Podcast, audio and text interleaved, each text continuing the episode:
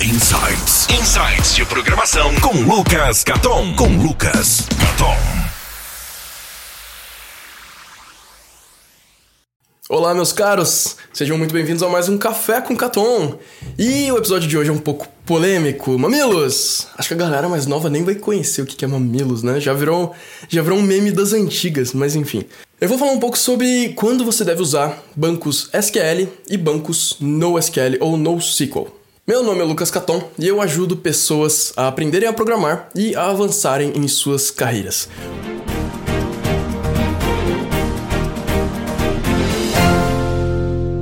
Bom, eu tô aqui para responder uma dúvida do Ramakanta Daza, eu espero que eu esteja pronunciando corretamente o seu nome, se eu não tivesse, me desculpe. Ele mandou aqui para mim a seguinte dúvida: Oi, Caton, acompanho as suas postagens e os casts, obrigado.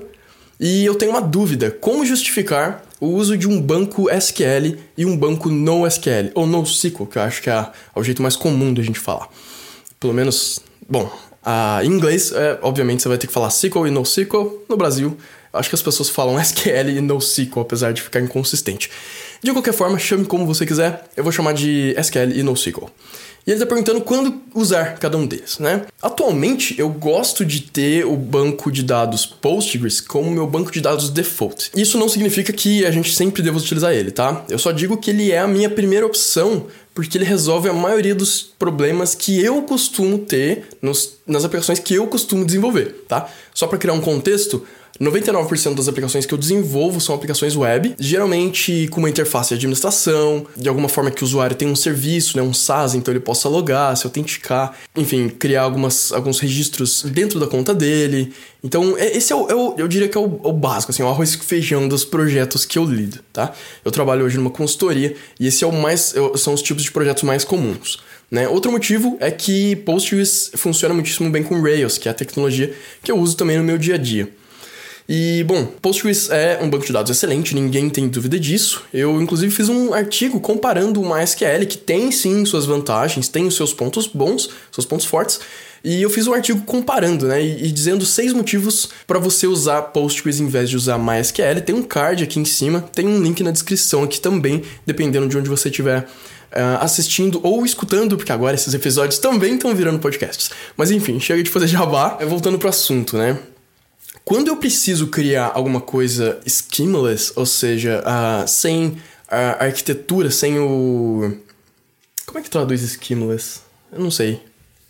Sem o esquema, né? Sem a, a, o alicerce do banco de dados. Ou seja, você quer criar uma tabela, mas você não quer definir as colunas, você não quer definir tudo, deixar tudo engessado. Você quer uma coisa mais tipo JSON, sabe o formato JSON? Você quer colocar o que você quiser lá dentro você quer que funcione, né? Isso é muito comum em bancos de dados NoSQL. Não todos, mas é bastante comum, por exemplo, no MongoDB, que eu acho que é o mais famoso, se não for, é um dos mais famosos. A parte legal é que hoje em dia o Postgres suporta esse tipo de dado através de, de colunas JSON, né? Ele tem uma coluna, inclusive, mais moderna do que a JSON antiga, que chama JSONB. Antigamente era quase uma gambiarra, não, não dá pra chamar de gambiarra, porque era...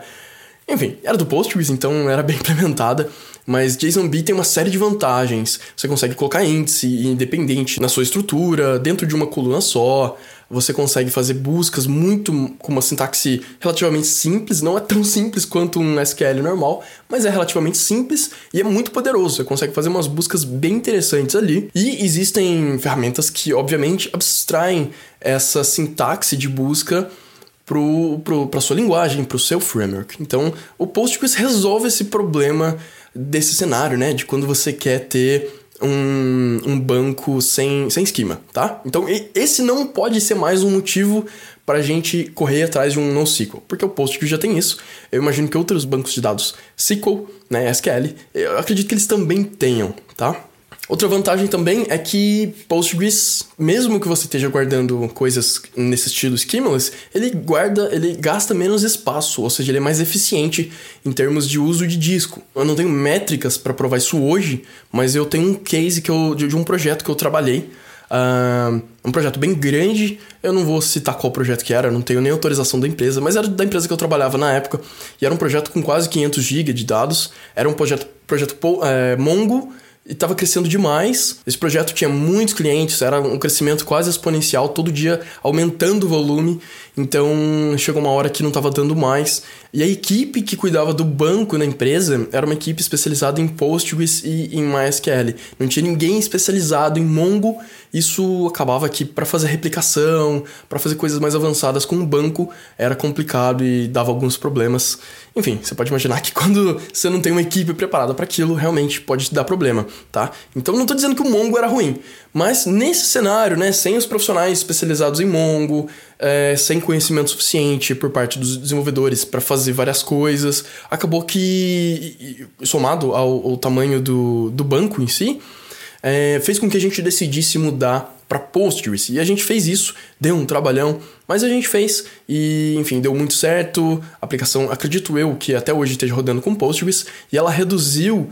Eu não vou lembrar o, o, valor exato, mas reduziu assim, eu acho que menos da metade. Eu tô chutando agora, mas eu, eu acredito que foi por aí. Pelo menos metade do tamanho. Eu não sei como exatamente o Mongo guarda os dados internamente, mas deve ter sua razão para ter ocupado tanto espaço na época.